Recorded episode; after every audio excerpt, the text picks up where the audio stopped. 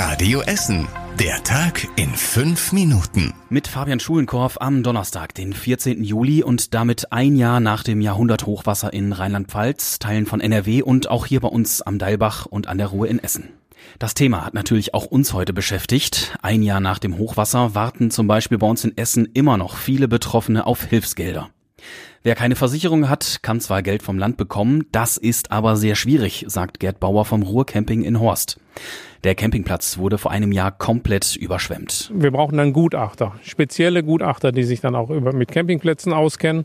Am Gebäude war ja in dem Sinne nicht so viel Schaden, sondern alles, was im Gebäude war, das ist ja weg. Was soll er begutachten? Und ohne Gutachten gibt es kein Geld. Zu den Anträgen für die Hilfsgelder hätten die Antragstellerinnen und Steller allein schon mehr als 100 Seiten Formulare ausfüllen müssen. Die Betreiberin des Campingplatzes hat da aufgegeben. Ähnliche Probleme hat auch das Besitzerpaar vom Gasthaus Rote Mühle in Heisingen. Die beiden wurden in der Hochwassernacht per Hubschrauber aus ihrem Haus gerettet. Das Land drumherum war völlig überschwemmt.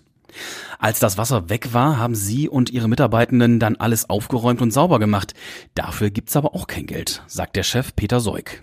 Besser wäre es gewesen, ich hätte mein Personal entlassen, hätte mir dann eine Firma genommen, dann hätten sie Kosten zum Teil übernommen. Aber wenn ich das mit meinen eigenen Mitarbeitern gemacht habe, dann ist das Eigeninitiative, die wird halt nicht bezahlt.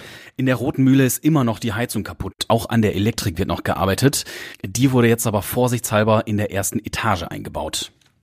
Auch an vielen anderen Stellen hier in Essen sind die Schäden vom Hochwasser noch nicht weg. Das überschwemmte Freibad in Steele wird komplett erneuert. In Kupferdreh, da klafft weiterhin der große Krater auf dem Gelände einer Spedition. Da ist ja damals ein LKW im Deilbach versunken. Und was aus dem Hockeyplatz in Kupferdreh wird, steht auch noch nicht fest.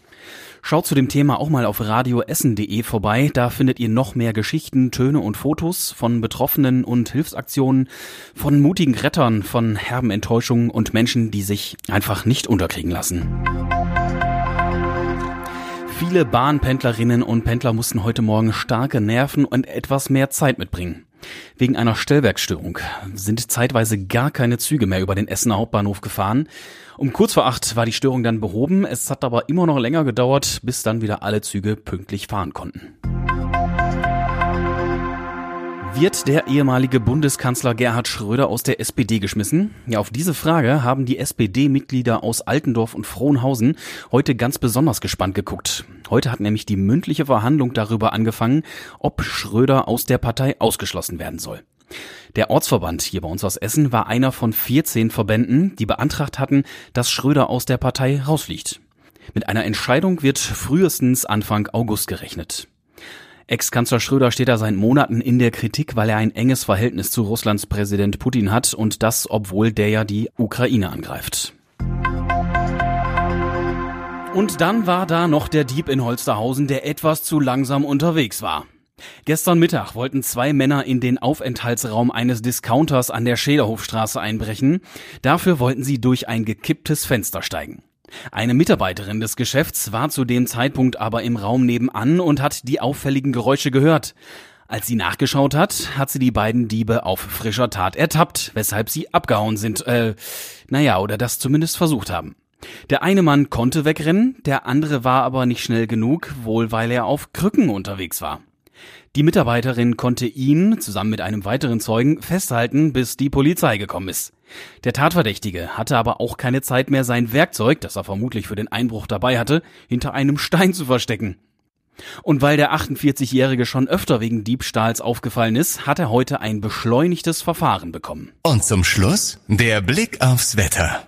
Das ist heute nicht mehr ganz so heiß. Heute Nacht erreichen wir mit 9 Grad sogar wieder nur einstellige Temperaturen.